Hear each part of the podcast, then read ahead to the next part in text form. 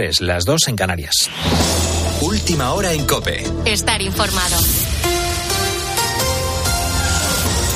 Pedro Sánchez ha llegado esta noche a la Mareta. Gonzalo Zavalla, buenas noches. Buenas noches, Carlos. El presidente ha vuelto por la mañana en vuelo regular desde Marruecos a Madrid y luego se ha trasladado a Lanzarote para la segunda parte de sus vacaciones. Deja atrás la polémica por su travesía en Marruecos, de la que no ha dado ninguna explicación, y llega a España sabiendo que la Junta Electoral Central ha rechazado el recurso del PSOE que pedía recontar los votos nulos en Madrid.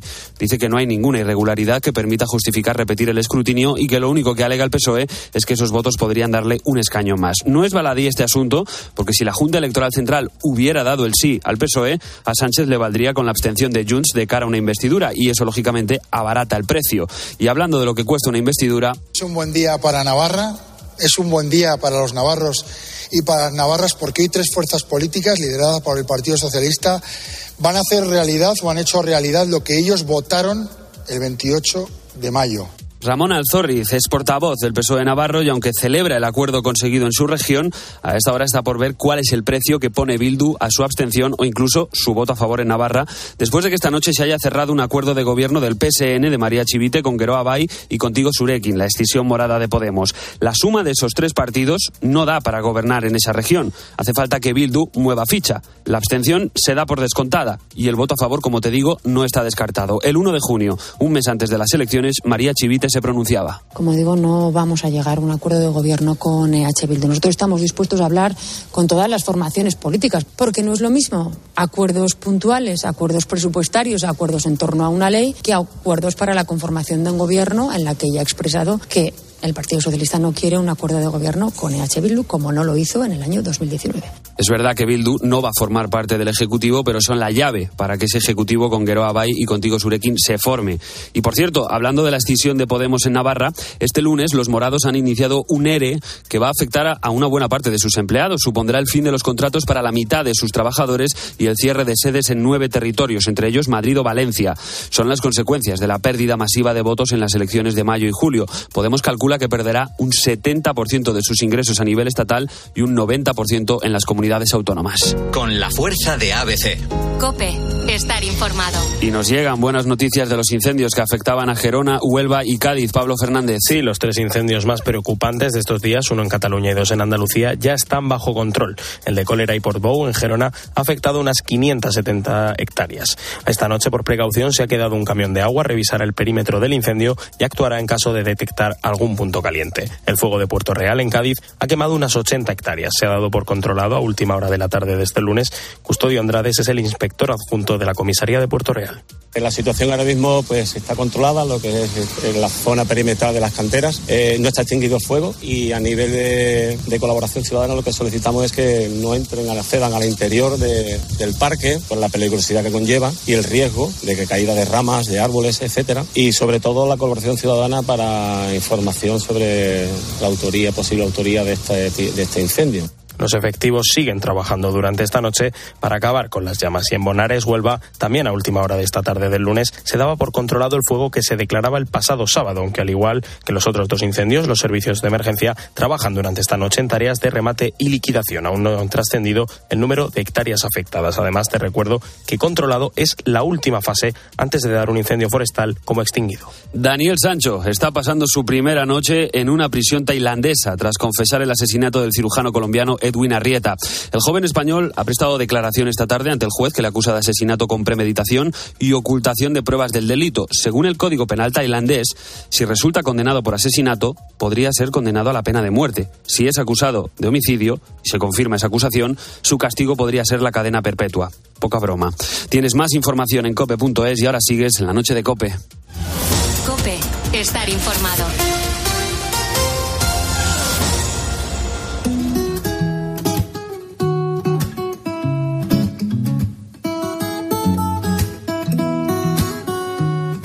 Noche. Beatriz Pérez Otín. Cope, estar informado.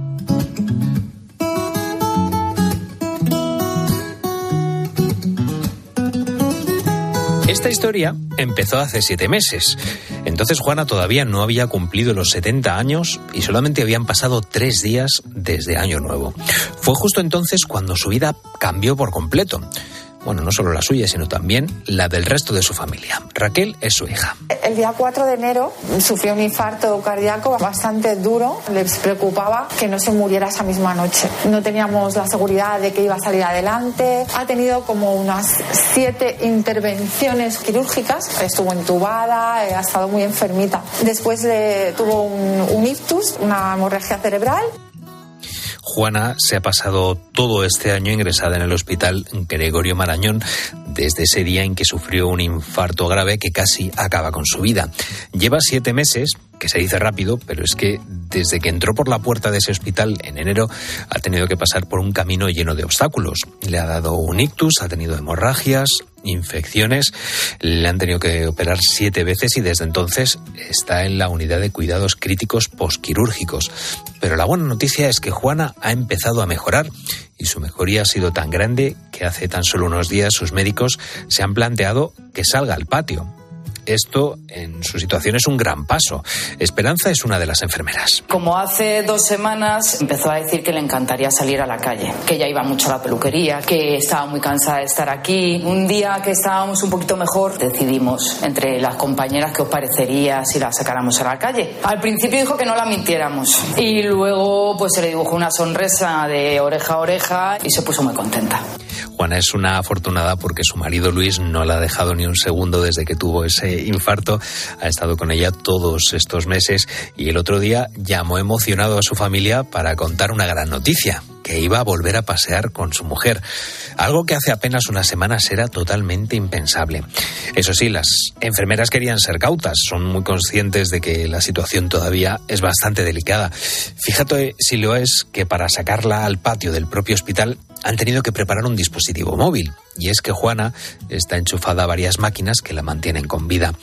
Si la ves en el patio, pues está muy feliz, pero debajo de sus sábanas hay una infinidad de cables que recuerdan que su estado de salud sigue siendo muy frágil. Así es como Juana volvió a salir a la calle por primera vez este 2023. Sin duda fue su acontecimiento del año y su hija Raquel no quiso perdérselo. Y es un- una, una alegría muy grande que puedan, que puedan sacarla y que, puedan, que le, le pueda dar el aire a la pobrecita porque lleva mucho tiempo mal. Y estamos muy contentos. Eso es lo que queremos, irnos a casa. Sí, la verdad que sí.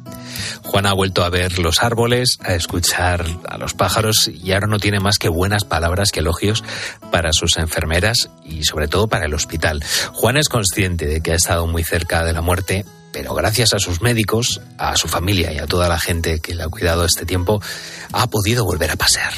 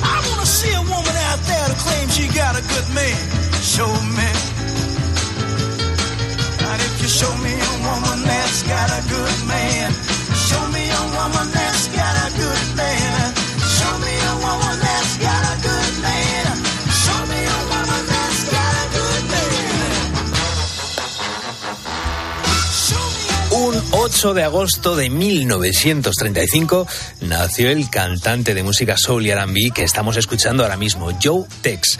Joe fue un cantante y músico estado- estadounidense que obtuvo éxito en las décadas de 1960 y de 1970 con canciones como este Show Me. Y de hecho, en 1969 estuvo en televisión española en el programa Galas de Sábado junto a nuestro compañero Joaquín Prat, que paz descanse, que le entrevistaba además en un perfecto inglés. Puedes ver el vídeo en YouTube porque es increíble el manejo que tenía Joaquín del inglés. Este Show Me se ha convertido en una, bueno, una canción interpretada por artistas de rock británicos y más tarde pues algunos artistas de música country pop y su segundo éxito se convirtió precisamente este Show Me con un millón de ventas. Recordamos esta madrugada a este icono de la música soul en la noche de Cope, 3 y 10 de la madrugada. Seguimos en directo, somos la cadena Cope y esta noche tenemos un nuevo episodio de Efecto Mariposa, el repaso semanal que aquí en este programa hacemos de la actualidad internacional y hoy vamos a centrarnos en el golpe de Estado de Níger y la última hora de la contraofensiva de Ucrania en la guerra contra Rusia. Y vamos a terminar conectando con Lorena Motos porque la semana pasada hablábamos de la suspensión de la tarifa a los periodistas que querían cubrir el Congreso anual del Partido Conservador Británico. Si escuchas habitualmente la noche de Cope, seguro que recuerdes esta historia. Pues hay novedades. En un momentito te las va a contar Lorena Motos, como siempre, en nuestro espacio dedicado a la, bueno, a la información internacional, en efecto mariposa. Raúl Liñares, muy buenas noches. Buenas noches, Carlos. Eh, esta madrugada estamos hablando con nuestros buitos de emoticonos, de refranes. Estamos preguntándoles, pues bueno, cuáles son esos refranes que más les gustan y cuáles son los emoticonos que tienen en el, en el teclado. Esos primeros que nada más abrir tienen en primera, en primera posición, que nos están es. contando. ¿Cuáles son sus favoritos? Nos están contando es la respuesta a estas dos preguntas al número de teléfono 661 20 15 12 y también en redes sociales, en Twitter y Facebook, donde somos arroba la noche de cope.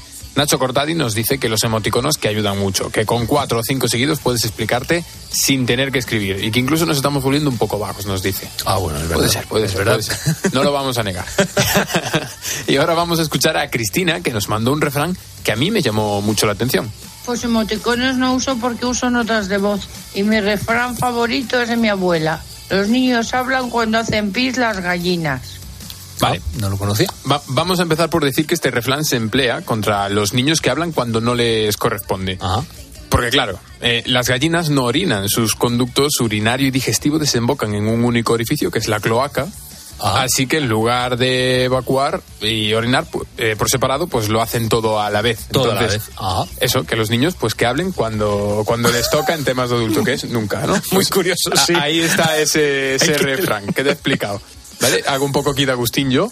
Sí, y, ¿verdad? y yo le explico el refrán a, a los oyentes, eso es. Vamos a escuchar ahora a David y a Manuel.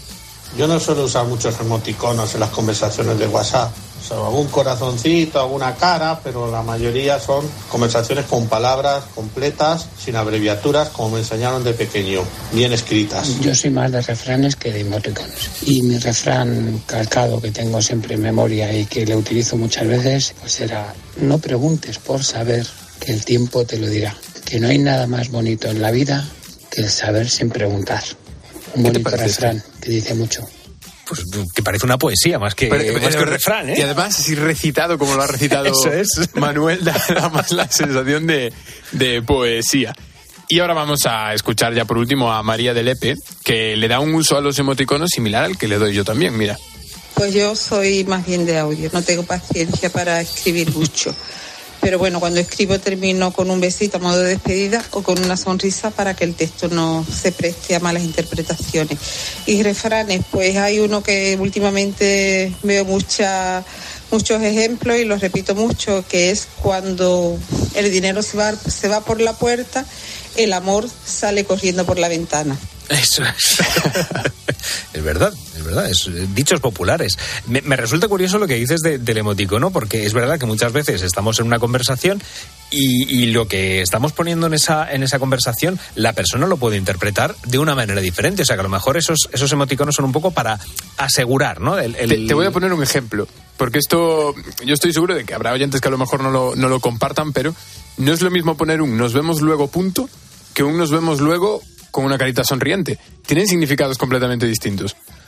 Nos vemos luego punto, malo. Sí. Ah, ah, malo. Malo, malo. Al- algo te va, a lo mejor te come la moral. Sí. Esa persona, sí. Al- al- algo mal hiciste y quiere verte luego para hablar contigo, porque eh, suena muy borde con el punto. Sí. Pero nos vemos luego con la sonrisita, ya es en plan, venga, va, colegueo. O sea, Caramba, es- no, no me lo había planteado. Yo, me- luego nos vemos, vale, nos vemos luego, perfecto, si hemos quedado, vale, pero si- sin que sea necesaria. el, el punto al final, a, a mí siempre me suena un poco borde, pero claro, esto ya entiendo que es cuestión de, de generaciones. Claro, porque gramaticalmente, Y- además, gramaticalmente en los WhatsApp no ponemos siempre el punto al final que debería ir eh, Eh, como frase bien construida. Quizás los que ya hemos crecido con los emoticonos y nos hemos acostumbrado tanto a usarlos, el punto lo hemos dejado de, de utilizar y tiene esa connotación negativa, esa connotación borde, que a lo mejor pues no todo el mundo la entiende, pero vamos, que, que de verdad que no significan lo, lo mismo si hablamos yo, por ejemplo, con, con mi compañera aquí, Ana. Ajá, o sea, si luego si dices, luego nos vemos y pones un emoticono de un perrito al final, por ejemplo, No pasa nada. No pasa nada, es un todo bien. emoticono, eso está todo correcto, claro. Pero si no hay emoticono, mal. Vale, vale, por, por entender, claro. ¿Cuántos años tenías, Liñares? 23. Claro, vale, por entender 24 también. ya. 24.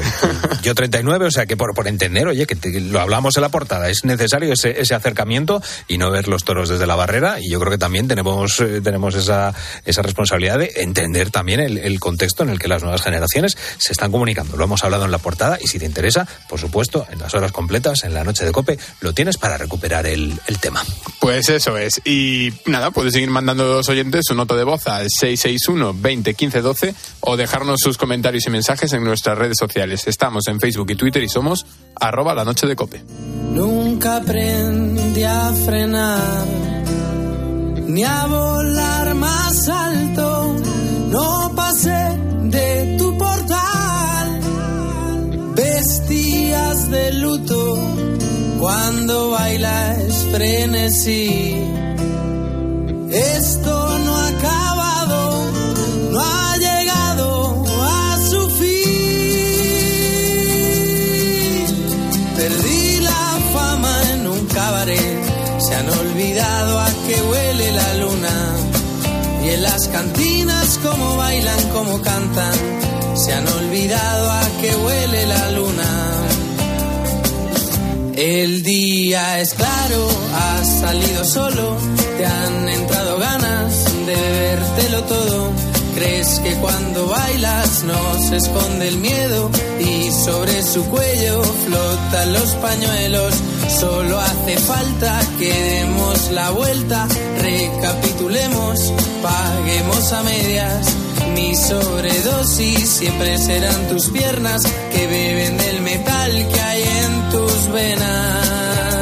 La noche. Beatriz Pérez Otín. Cope. Estar informado. Síguenos en Twitter en arroba cope y en facebook.com barra cope. Al final del día, Expósito pone su mirada en aquello que te interesa. Estamos muy pendientes de la evolución del incendio. El fuego avanza en varios frentes distintos, aunque el que realmente preocupa es el que se dirige hacia el Parque Nacional de la Caldera. Acaba el día con la mejor información. Acaba el día con Ángel Expósito. Desde las 7 de la tarde, todo pasa en la linterna de Cope.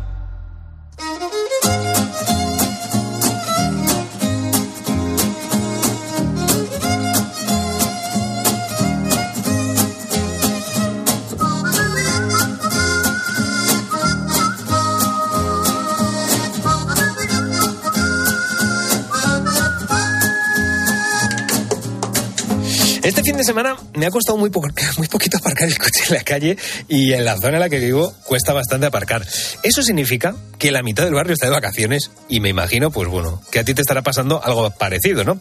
Eh, bien que, te esté, que estés de vacaciones o bien que te cueste poquito aparcar. En cualquier caso, espero que te pasen cosas buenas. Fíjate, eh, a la playa, a la montaña, al pueblo, a una islita, pues son muchos los planes que podemos hacer estos días, ¿no? Y hoy vamos a hablar de uno que no puede fallar en las vacaciones. Vamos a hablar de mis esenciales o cosas básicas que no pueden faltar para cuando hago un picnic o cuando vamos a la playa, a un parque. A mí me encanta pasar tiempo en la naturaleza y me parece que salir a un lugar así al aire libre es la mejor manera de pasar un día.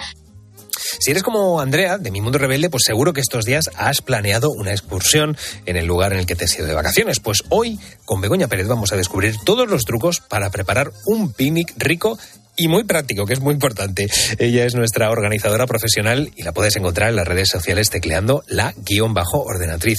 Begoña, felices madrugadas. ¿Qué tal? Buenas noches. Vamos, vamos a preparar un picnic, ¿no? Voy a ponerte un ejemplo. Estamos de vacaciones en, León y decidimos ir a hacer una rutita sencilla. ¿Qué vamos a meter en este picnic? ¿Qué nos propones? Bueno, como hablamos de, de España y en España hace bastante calor en esta época, eh, yo creo que es muy importante ir bastante bien cargaditos de bebida y luego comida comida saludable, que a veces los bocatas nos parecen como que son malos, pero yo creo que la dieta mediterránea está incluida el, pan y podemos meter en los bocatas cosas estupendas, pescado, eh, verdurita y, carne, claro, o sea que podemos hacer un picnic estupendo y saludable. Has hecho bocadillos con, con- con pescado, con carne. Vamos a entrar un poquito más en materia. ¿Qué tipo de, de bocatas nos propones para, para llevar? Pues mira, pues hay unos bocatas muy sencillos, por ejemplo, con salmón y una salsita y eso, una lechuguita picadita, puede estar muy rico y puede ser refrescante. Bueno, tradicional de nuestro jamón ibérico Los estupendo. que no falten en un picnic. bueno, que no falte, o sea, pero también es muy refrescante con tomate. Entonces ahí podemos meter eso, un poquito de proteína, de lo que digo, pescado y carne, y un poquito de verdura, lechuga o tomate, bueno, aunque no sea verdura, pero bueno, se entiende que está el tema de los frutos, em, con aguacate, o sea que podemos meter cosas muy ricas y que, y que nos alegren la caminata que hagamos ese día. Begoña, cuando hemos hablado para preparar el tema, a mí me has adelantado una cosa que me ha dejado sorprendidísimo y me gustaría que le explicaras a todos nuestros búhos en qué consiste. Me has hablado de los bocatas congelados. Eh, ¿Qué es esto y qué tiene de bueno congelar el bocadillo? Porque me lo tienes que explicar. Yo todavía no he terminado de entenderlo. Sí. Pues mira, eh, bueno, es que pensamos que el congelador se carga el pan y es una teoría muy extendida y en realidad no es verdad. O sea, el pan que metemos en el congelador, eh, normalmente lo que sale es lo que hemos metido. ¿Qué pasa si es un mal pan? Empeora con el congelado, con el congelado.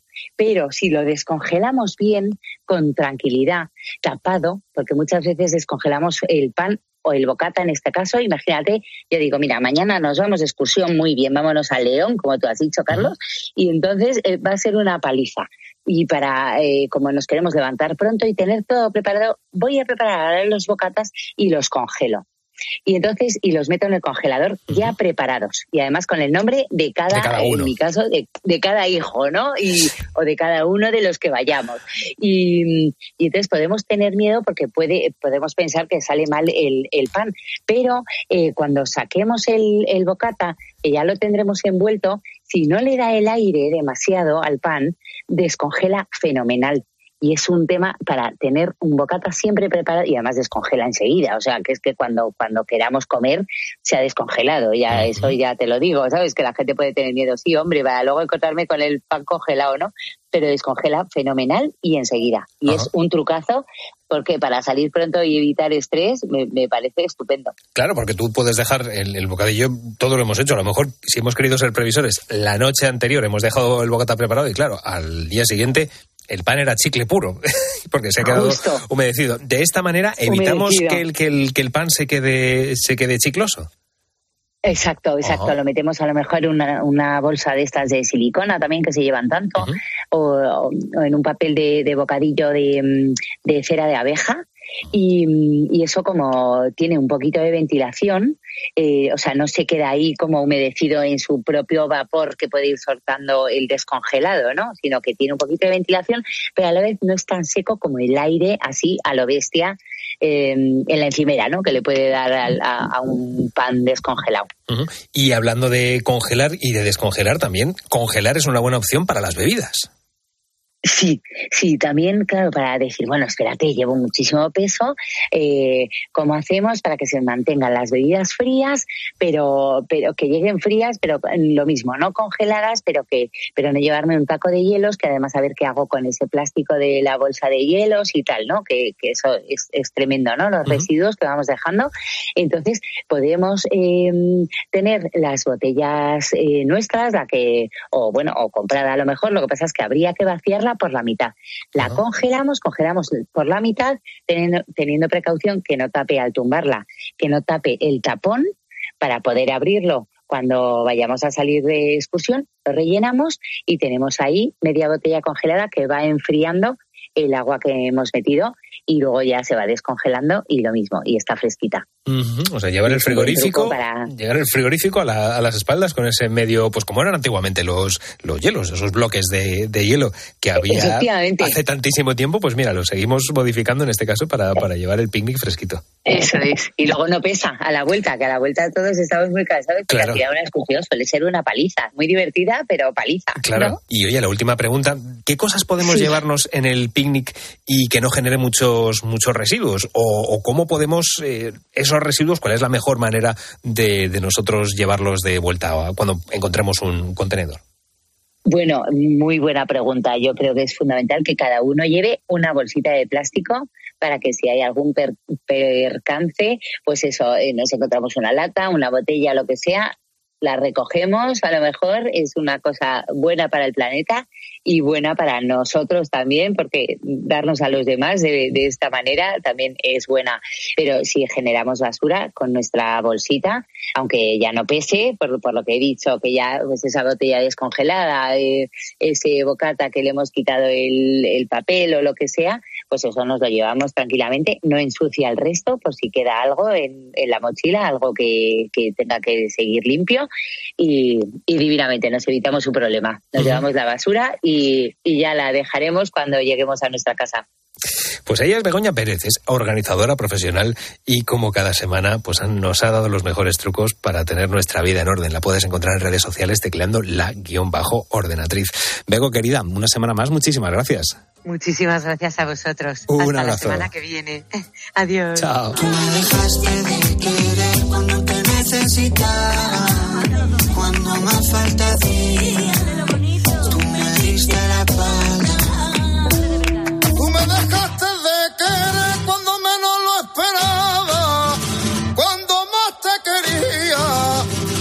Te fueron las ganas.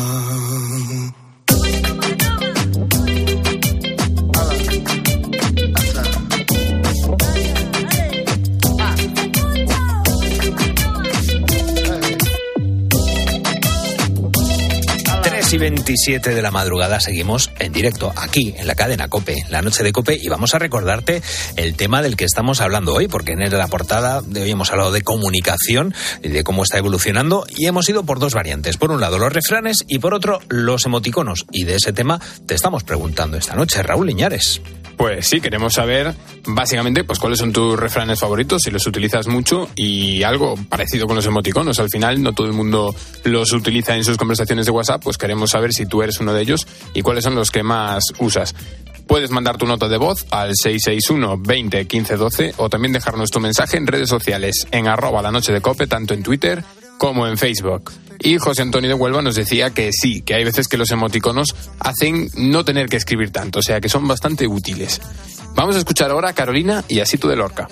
A mí dos refranes de los que más me gustan y que se adaptan mucho en la época que estamos viviendo es guárdeme Dios de las aguas mansas, que de las bravas ya me guardaré yo. Y el otro refrán es donde dije digo, digo Diego. Yo no soy de usar emoticono.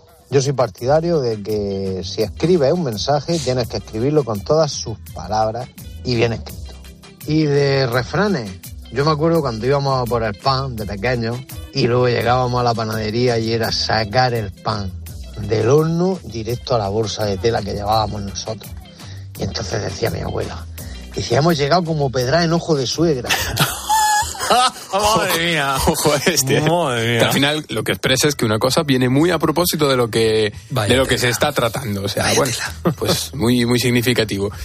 Y ya vamos con, con este último audio de esta tanda que es Nicolás de Santa Pola. También tiene un refrán favorito. Había un refrán que mi abuela me decía mucho cuando éramos unos trastos no nos queríamos acostar por la noche, queríamos seguir jugando. Nos decía, a la cama le llaman rosa, quien no duerme reposa. Ah, Pues mira qué bonito. Muy bonito. no está nada mal.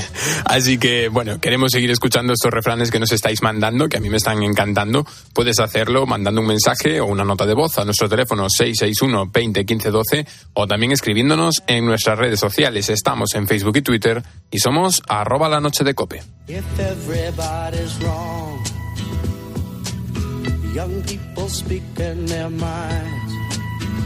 are getting so much resistance from behind. Every time we stop, hey, what's that sound? Everybody look what's going down.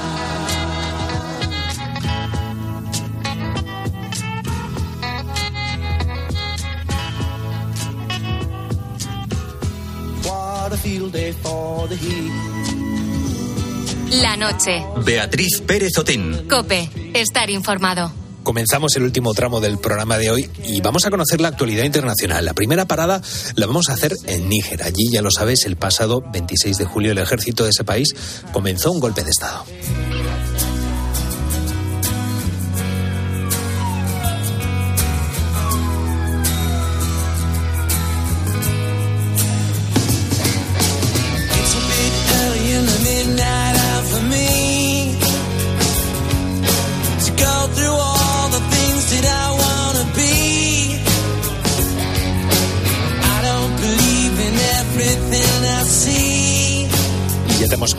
La cadena COPE que un total de 70 españoles han llegado repatriados con destino a Francia tras ser evacuados en un vuelo procedente del país africano y precisamente contra Francia se manifestaron el pasado domingo en el estadio más grande de la capital, Niamey, miles de personas. Para conocer la última hora de este golpe de Estado y de la situación en Níger vamos a hablar con nuestra compañera Beatriz Mesa, corresponsal en Rabat. Beatriz, muy buenas noches, ¿qué tal estás? Hola, ¿qué tal? Buenas noches, Carlos. Bien, bien, bien. Bueno. Siguiendo el Sahel. Claro, cu- cuéntame, cuéntame cómo está actualmente la, la situación en Níger, cuál es la última hora que puedas darnos. Sí, bueno, ahora mismo lo más importante es ver el ultimátum de la CDAO, que ya sabéis que es un organismo regional, digamos que el homólogo de la Unión Europea en África, para que nos entiendan los oyentes, ¿de acuerdo?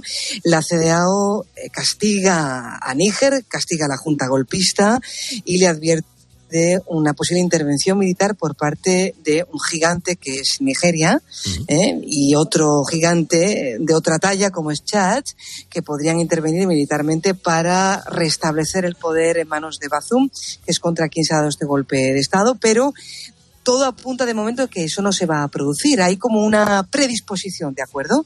Sería una catástrofe ¿eh? para, para el país, evidentemente.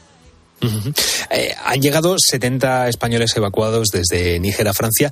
Yo no sé si quedan muchos españoles por repatriarse, si ya están todos eh, fuera de las, de las fronteras de, de Níger y en qué condiciones están allí.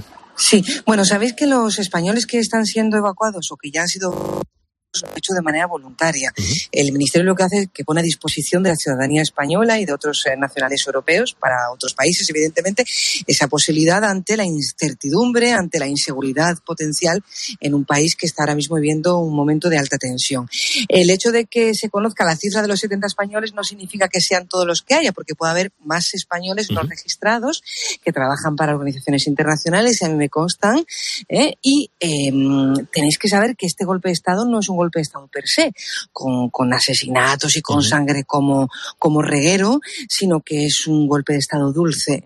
Eso quiere decir, Carlos, que mm, el ciudadano que permanezca en Niamey, en la capital, no se sienta amenazado por esta incertidumbre política y de, de la, del advenir, ¿no? de los horizontes que se vayan a abrir para el país. La inseguridad está especialmente en la región de Tilaberi, que es la zona oeste de Níger, frontera con Mali, donde están operando eh, grupos de crimen organizado, de terrorismo, eh, especialmente el llamado Daesh saheliano, que eh, está sembrando el terror sobre todo en su propia población musulmana de etnia Pel. Es decir, que el, el europeo que está en Niamey está seguro, a eso me refiero. Yo no sé si hay opciones de que, de que paralice este, este golpe de Estado. Estabas tú hablando precisamente el que la CEDAO eh, pues podía apl- eh, aplicar esos, eh, esos ejércitos de, de Nigeria y de Chad para, para intentar aplacar precisamente esta, este golpe de Estado. ¿Hay opciones de que se paralice ese golpe de Estado con la, con la amenaza, digamos, de la, de la CEDAO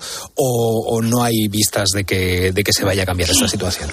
Sí, ese escenario sería una catástrofe, como expresaba anteriormente, pues porque desestabilizaría todavía más y agravaría una situación de inestabilidad que estamos viviendo en el Sahel, precisamente porque los grupos insurgentes armados están eh, desestabilizando las administraciones centrales de los países del Sahel. Veas el caso de Mali, de Burkina Faso, de Níger actualmente. Eh, el, el, el, hecho de que haya esa posibilidad no es solamente una voluntad de Nigeria, sino que viene también influido por actores externos como Francia. Aquí no podéis olvidar que esto es un golpe de Estado y me atrevo a decir contra Francia. Uh -huh. Francia es un país que es en quien ha residido la gobernanza de seguridad de Mali de todo el Sahel desde la crisis de la insurrección secesionista y yihadista en 2012 en el norte de Mali. Francia intervino con sus James Bond, con, sus, eh, con su ejército de acuerdo para neutralizar a la llamada lacra de carácter yihadista, pero el balance que hacen los estados del Sahel es negativo porque a pesar de esa intervención francesa ha habido un aumento de la inseguridad, ha habido una multiplicación de los grupos armados y sobre todo una parte de la insurgencia, y esto es muy complicado explicarlo, pero en dos, en dos líneas, parte de la insurgencia ha conseguido instalar un Estado paralelo en el caso de Mali, a pesar de esa intervención internacional.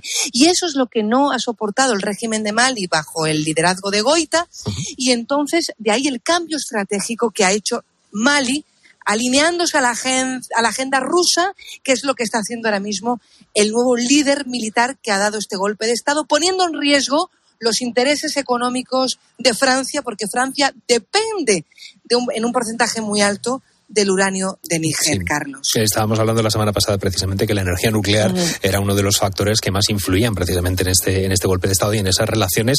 Estabas diciendo tú, Beatriz, que, que es un golpe de Estado contra Francia y precisamente José Manuel Álvarez, ministro de Asuntos Exteriores en funciones, pues dio las gracias al gobierno francés por su colaboración. ¿Cómo de importante ha sido la, la ayuda del gobierno francés?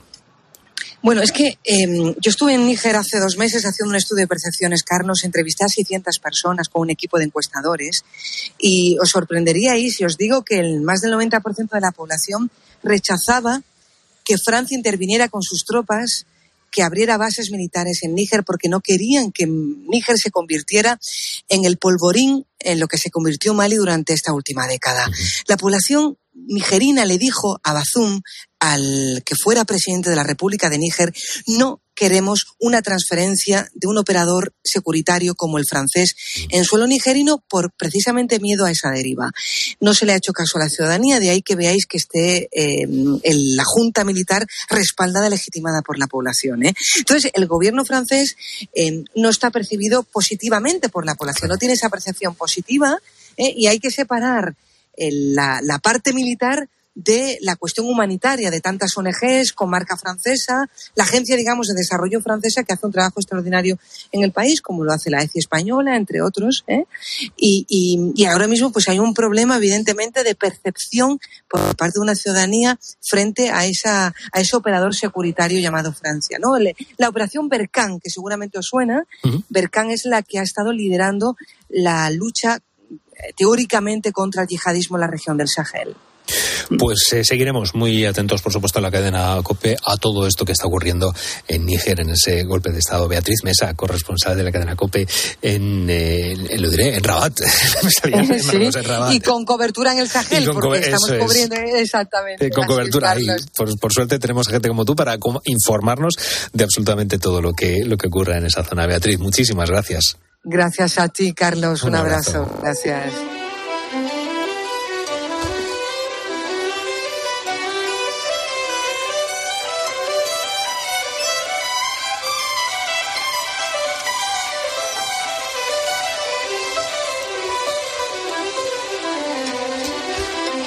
Y en estas fechas se están cumpliendo dos meses del comienzo de la contraofensiva del ejército ucraniano para recuperar el territorio ocupado por las tropas rusas desde el inicio de la invasión en febrero del año pasado.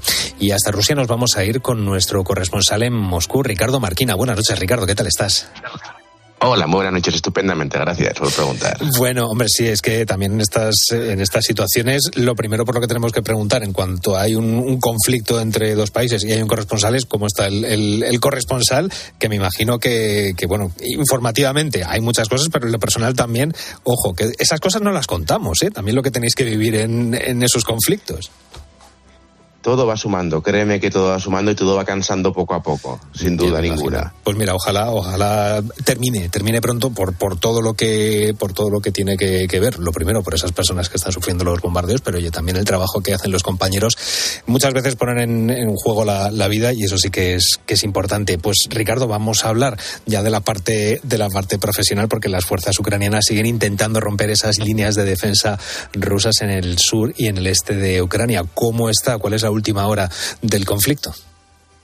Bueno, pues es muy difícil saber qué realmente está pasando porque desde hace dos meses las fuerzas ucranianas han impuesto el bloqueo informativo, un apagón absoluto. Es algo lógico cuando hay una ofensiva en curso para evitar que se filtren y el enemigo pueda saber más de lo debido de los movimientos que están llevando. Pero es verdad que están consiguiendo avances continuos, pero a un altísimo precio. Lo que sabemos es que han forzado el- los avances en el sur en dirección a Mariupol, que han liberado varias aldeas, que es por allí por donde parece que están intentando romper las líneas rusas, pero que lo están haciendo a un altísimo precio, tanto de equipamiento, hemos visto muchos equipos occidentales destruidos por la parte rusa, como por supuesto de vidas eh, perdidas y de, mutilados y de heridos en el frente. Si hace unos meses veíamos muchas imágenes de soldados rusos heridos o fallecidos, ahora es al revés, porque es quien ataca generalmente el que pone la carne del asador, por desgracia, nunca mejor dicho.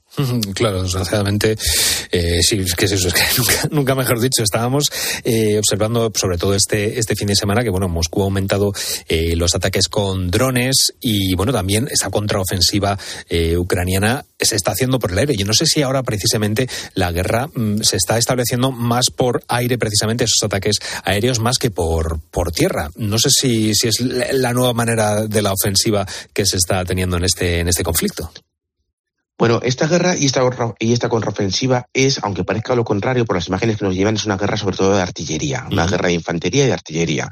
Pero es verdad que el factor nuevo de los drones, nuevo relativamente, sabemos que Estados Unidos lleva utilizando drones desde hace décadas, pero su uso extensivo y sobre todo el- la reconversión de drones de carácter lúdico, para eh, pues para monitorear el campo de batalla, incluso para atacar soltando granadas, es algo nuevo y que se está implementando de manera masiva.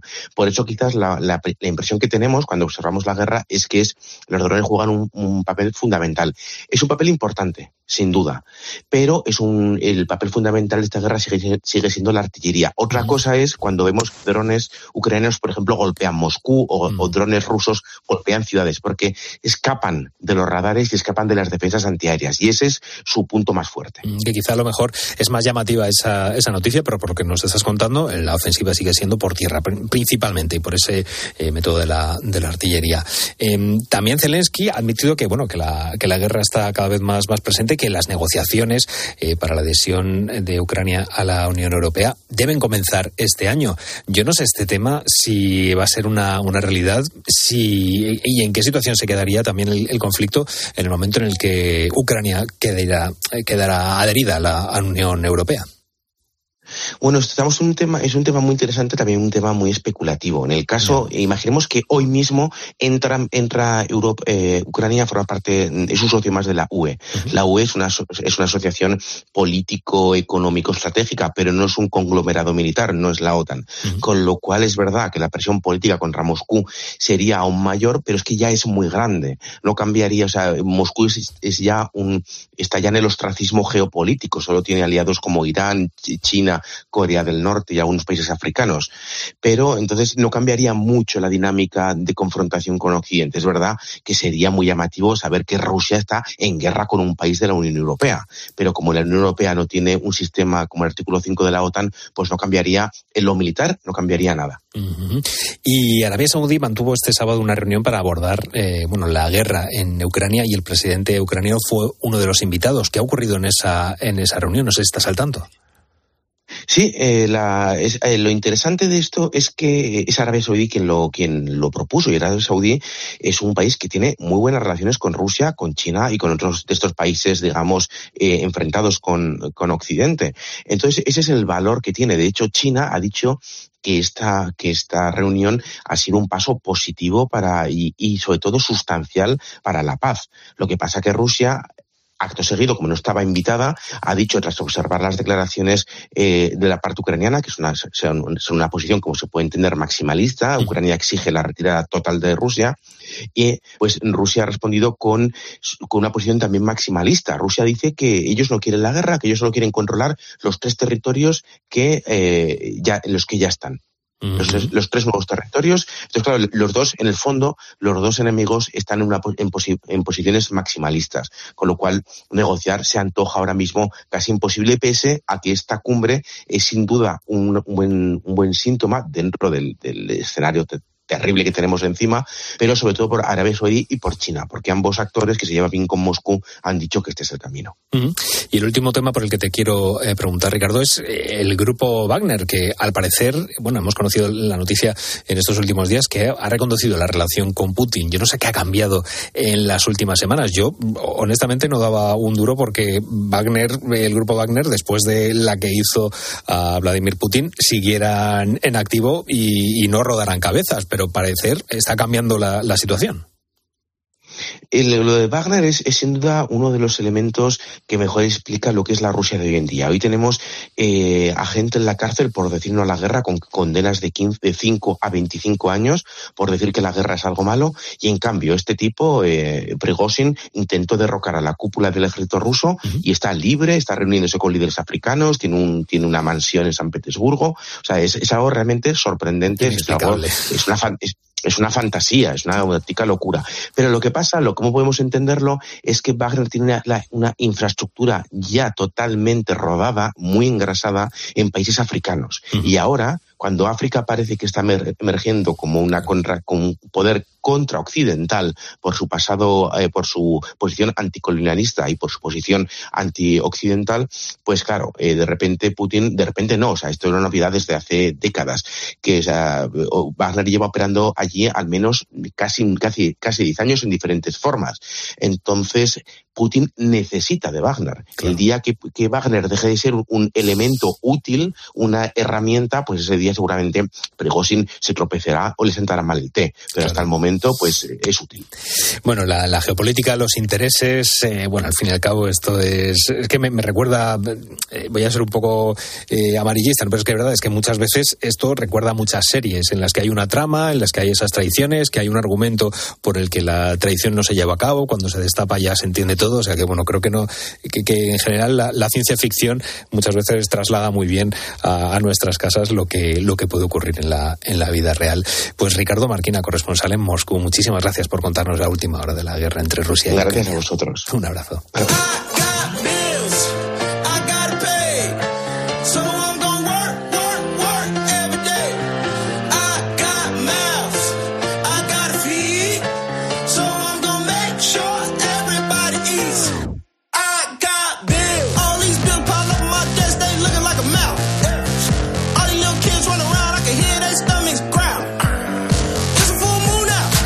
semana pasada, recuerda que te estábamos contando que el Partido Conservador Británico anulaba la tarifa que quería cobrar a los periodistas, a nuestros compañeros, por cubrir el Congreso anual para el próximo mes de otoño. En un principio anulaba la tarifa, pero parece que al final sí que van a tener que pasar por caja los compañeros. Nos manchamos hasta Londres. Lorena Motos, muy buenas noches, ¿qué tal estás? ¿Qué tal? Buenas noches, buenas madrugadas. Bueno, el Partido Conservador no iba a cobrar la tarifa a los medios de comunicación, pero hay un volantazo y al final me parece que sí que va, va a haber que pasar por caja, ¿no? Para cubrir ese congreso. Pues sí, efectivamente, va a haber que pasar por caja porque han hecho como una especie de triquiñuela. Ah, La semana pasada, como bien decías, los oyentes, eh, pues eh, después de arduas negociaciones con los medios británicos y la Asociación de la Prensa Extranjera, se llegó a un acuerdo para que los periodistas no tuvieran que pagar esas 137 libras para poder acceder al Congreso que van a celebrar eh, los conservadores en, en octubre. La sorpresa ha venido esta semana cuando, bueno, pues eh, algunos colegas ya han pedido eh, la acreditación. La entrada es gratuita, pero sí que en el mail que les han mandado viene que si quieren utilizar el centro de prensa, que es bueno, lo que se utiliza normalmente, pues para, ya saben, los pe- la, la gente pues que llevamos la grabadora para poder conectarte a la línea de las grabaciones, las televisiones para poder coger la señal, o bueno, pues para tener una mesa, ¿no? Para poder trabajar con el ordenador tranquilamente, eso es como el centro de prensa donde normalmente se pone la prensa, pues para poder utilizar ese centro de prensa les han pedido 250 libras. Mm, O sea, antes estaban, eh, se echaban atrás para... Sí, sí, se ha triplicado, se ha triplicado prácticamente Claro. el, el, el precio de, de la entrada. ¿Y, y qué, qué argumentan para, para hacer este...? Porque, claro, es- no sé si vas a cubrir eso y que tienes que estar trabajando en el, en el suelo sin... Entiendo que sin el audio claro. directo de, de, lo que, de las ruedas de, de prensa, que, eh, que no sé cuál sería la, la situación eh, en el que Pues alguien es vaya a que, ejercer ese, ese derecho a eso es informar. lo que hablan mucho los compañeros Claro. al final. Que, que dicen que, que, bueno, que es verdad que, que para la gente así que es, por ejemplo, los que somos de la prensa extranjera, que no, que trabajamos para la radio, ¿no? Los que yo, que estoy trabajando para COPE, Claro. pues al final me puedo buscar un poco la triquiñuela, no, no voy a- al centro de prensa, me busco en algún rincón, algún pasillo, que siempre hay mesas, que siempre sillas, porque eso al final, para la gente que se dé cuenta, es como si fuéramos al IFEMA, ¿no? y, y el, y, el, y el Partido Conservador eh, alquilara pues dos o tres eh, naves de estas grandes, una donde se hace pues todo el Congreso y luego un- otras dos, pues una para la prensa, otro para poner un catering, una cafetería, tal, porque eso dura como todo el fin de semana. Entonces, pues ahí pues te mueves, ¿no? Pues vas por los pasillos, tal, tal, pues, pues eso, no utilizar el centro de prensa, pero estar como pasilleando un poco, que podríamos decir, ¿no? Pasillear un poco y buscarte la vida. Eso sería la, lo que decían los compañeros que nos tocaría hacer. Pero bueno, sí que es cierto que la Asociación de la Prensa Extranjera está súper enfadada, está hablando como una conglomerado de medios, como una agrupación que han hecho para meter un poco presión y, y bueno, y que cambien de idea o que se llegue a algún tipo de, de acuerdo. Lo que dicen los conservadores simplemente es que va a venir muchísima gente, que es un gran, que es una gran afluencia de, de acreditaciones, que luego eh, mucha gente falla, muchos medios fallan, muchos periodistas fallan y que eso es una pérdida de dinero y de tiempo pues para la organización. Entonces, por eso quieren pagar, quieren que, paguemos. Sería para que pague yo, pagas tú, ¿no? Y, ya, y mucho, más, mucho más salud, claro. Pero yo no sé si, había- si ha habido antecedentes de esto. Yo no sé si es la primera vez que se cobra en la historia de la política inglesa por utilizar esas instalaciones. A ver, el- a- a- los conservadores el año pasado ya cobraron por acreditación. Fue algo como algo simbólico, eh, no hubo tanto revuelo, luego se devolvieron parte, bueno, hubo así como un poco de... pero no fue así como algo como este año. Lo que sí suelen hacer aquí, y no solo los conservadores, sino también lo hacen los laboristas, o sea, cuando hay grandes eventos, como aquí al final hay tanta prensa ya en el propio país y luego tanta prensa extra- extranjera, lo que hacen es poner como una fecha, ¿no? Es decir, si el Congreso es en octubre, pues hasta el 31 de julio, si te quieres acreditar, es gratis. Pero ya si lo quieres hacer en agosto, tienes que pagar, imagínate, 70 libras y ya después, en septiembre, pues 100, 120. ¿Sabes? Es como en plan, como cuando te quieres comprar la entrada en festival Eso y es, cada es vez que que, te va acercando pensando- más, te vas sumando. Cuando no sabes quién va a ir al, al festival, te pones la entrada barata, te la juegas, pero, pero es que es que estamos hablando de 250 libras que son casi 300 euros, 290 euros. Por ejercer tu derecho a, a- a informar y, y a Efectivamente. Trabajar. Es decir, que es que no es que te paguen, es que tienes que pagar tú por trabajar. no sé. Efectivamente, por eso está, están lo- lo- la, la gente está muy enfadada, mucha gente también aquí trabaja de freelance, entonces te tienes que buscar un poco pues la, la, la cobertura ¿no? de poder, de poder Claro. realizar todo, todo el trabajo. Y bueno, en, en todos los grupos así que tenemos de compañeros y tal, pues eh, hay algunos medios que incluso están hablando de boicot, de no cubrir el evento en sí, si esto se sigue poniendo tan, tan duro por parte de los conservadores, como hacer una especie de boicot para, para no cubrir el Congreso. No sé lo que pasará. Claro. Yo creo que al final se llegará a algún tipo de acuerdo con las asociaciones de prensa, pero bueno. Pues claro, es que este movimiento ha sido como, mira, ya lo, lo- lo- ¿sabes? Eh, Lo, lo, comunican, hacen un comunicado, lo, lo publican todos los medios, ya no se cobra, ya no se cobra. Y esta semana cuando la gente ha empezado a acreditarse, de repente es como, no, pero mira, no, no, vamos a, no vas a tener que pagar por entrar, pero si quieres trabajar, sí. Claro, es, eh, o sea, nos estamos riendo, pero, pero es para echarse Sí, a, sí, a sí. llorar. Es, es un Sí, tema, un efectivamente, tema porque al final- serio y duro. Es coartar la, la libertad de prensa de- del, del público, ¿no? Es, es- es un, es, un, es un asunto de opinión pública, como, como yo te contaba la semana pasada, este congreso es crucial, los conservadores no están pasando por su mejor momento a nivel político, eh, hay como mucho grupo dentro de los conservadores, como del ala más dura, el ala menos dura, tal, y, y claro, pues ahora mismo mm, todo el mundo quiere, quiere cubrir el, el congreso, porque ahí va, puede pasar muchas cosas. Entonces, bueno, pues está ahí la puerta abierta. Yo no sé si al final vamos a tener que pagar o no, pero, pero todavía queda partido. Esperemos que no. Dices tú que no pasan por su mejor momento, pues eh, iniciativas como esta, desde luego que, que las crónicas luego, me imagino que seremos todos los objetivos que, que podamos ser, pero me imagino que alguna pullita en las crónicas, algo, algo seguro que le, que le cae al partido conservador. Pues eh, Lorena Motos, corresponsal de la cadena COPE en Londres, muchísimas gracias por contarnos la última hora de esta, de esta cuota y a ver si la semana que viene damos otro, otro precio. noticias, Bajamos un poco el, el precio. muchísimas gracias, Lorena. A cuidarse, adiós. Un abrazo. La noche. Beatriz Pérez Otín. Cope. Estar informado. Y la sorpresa fue grande al ver que era de mi abuela. Habían poemas de amor y con lujo de detalle, pero lo que más me cautivó fueron todos sus refranes. Amor y fortuna,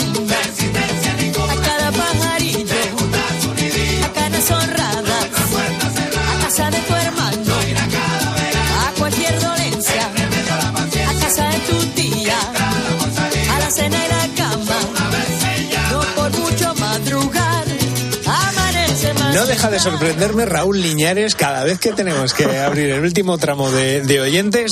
Voy expectante y además ha entrado y me dice, vas a alucinar con la canción. Pues efectivamente, éxito de Es un auténtico temazo, tío. Eh, enhorabuena, Raúl Liñares. me encanta. A mí también. Y a nuestros buitos que estamos hablando con ellos. de- Espero de que los- también, que nos lo manden por eso, que nos lo manden también por nota de voz. A ver si les ha gustado la, la canción. Pues bueno, hoy estábamos hablando de justamente eso, de los refranes. Eso es. A ver si nuestros buitos utilizaban refranes, que nos comentaran cuál era su favorito. Y también nos han hablado sobre si utilizan emoticonos y cuáles son los que más utilizan. Así que vamos a ir con esta última tanda y vamos a comenzar con Loli, que nos dice que ella más bien es de, de refranes. Os voy a decir uno que le viene al pelo a mi marido. A ver, miedo me da. El maestro liendre que de todo sabe y de nada entiende. Está muy bien. Bueno, para por explicarlo un poco, básicamente un maestro liendre pues se ve que te quedas embobado con la forma en la cual desarrollan sus argumentos y con la veracidad con lo que esgrimen esos argumentos, pero que realmente no tienen ni idea de- del es. asunto. Entonces, Vender pues humo. bueno, ven- bueno, sí vender humo. Mejor explicado, eso es más simple. y vamos ahora con Juan Luis y con Ángel Búho que nos dicen lo siguiente. El tema de los emoticonos es que nos vemos arrastrados porque no queda más remedio, porque te mandan emoticonos de todo tipo y colores y si tú no lo haces eres un anticuado. Y el tema de los refranes es cierto que se practica bastante poco y es una pena porque eso es pura filosofía, filosofía del pueblo. Y con ello, de forma muy contenida y concentrada, se decían muchas cosas. Y un emoticono no sustituye a una palabra, jamás. Reconozco que soy un gran fan de los emoticonos. Mis favoritos son los de las risitas y los de las caras de sorpresa, las caras sorprendidas. Y luego, enemigo total de los refranes. Me parece una de las cosas más mezquinas que ha inventado el ser humano. Venga, un saludo vos y que tengáis mucha paciencia con este calorazo que hace.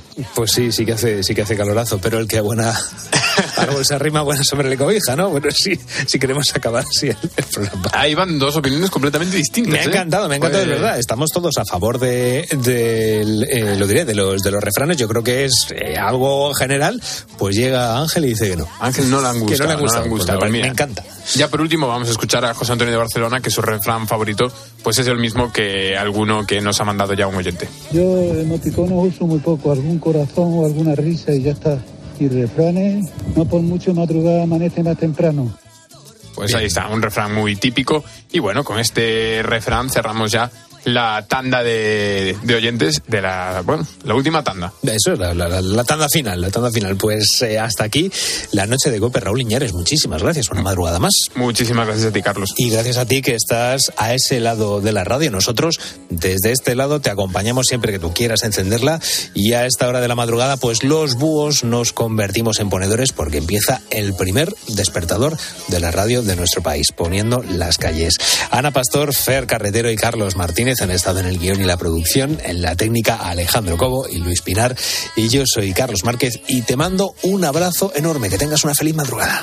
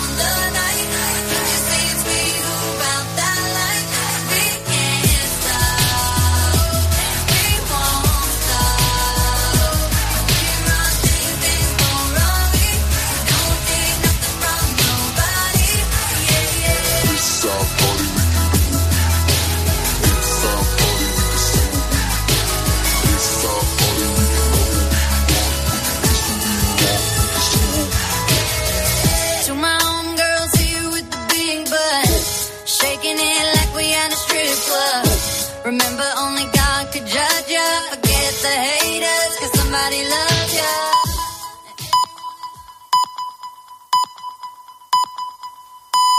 Llegamos a las 4, las